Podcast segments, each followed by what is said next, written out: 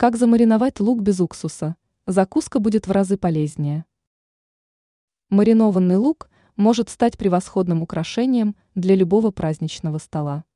Однако данное блюдо из-за уксуса противопоказано людям с расстройствами желудочно-кишечного тракта. Тем не менее, существует способ замариновать лук без добавления далеко не полезного и едкого уксуса. Подробности приготовления блюда именно таким способом мы раскроем во второй части нашего материала. Возьмите на заметку. Закуска получится сочной и ароматной, если вместо уксуса вы используете лимонную цедру.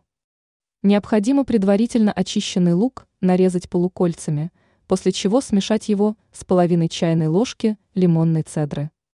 Далее следует приправить лук, измельченной зеленью, в произвольном количестве. После этого получившуюся заготовку понадобится убрать в холодильник на 30 минут. По прошествии указанного времени ваш ароматный и аппетитный маринованный лук будет готов для подачи к столу. Ранее сообщалось, как быстро и просто приготовить сочные голубцы в мультиварке.